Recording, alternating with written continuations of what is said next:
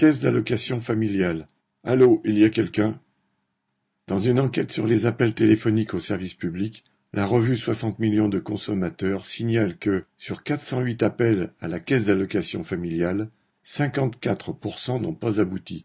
Ce qui n'est pas dit, ce sont les conditions dans lesquelles travaillent les téléconseillers sur les plateformes téléphoniques. Il faut répondre en un temps record aux allocataires.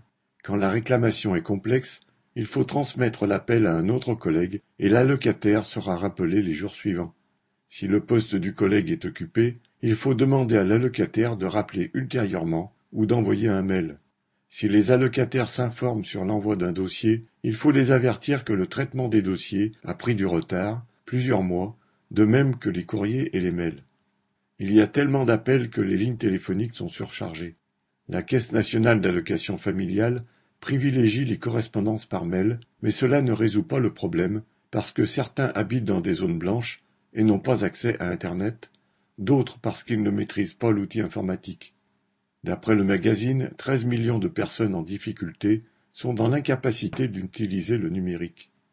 Effectivement, il est lamentable que les services publics, sécurité sociale, pôle emploi, caisse de retraite, services de santé, soient difficilement joignables.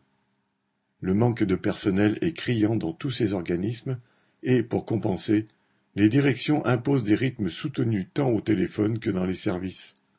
Joindre les organismes sociaux est difficile, mais ce n'est pas du fait des téléconseillers.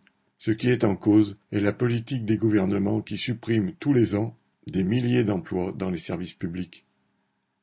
Correspondant Hello.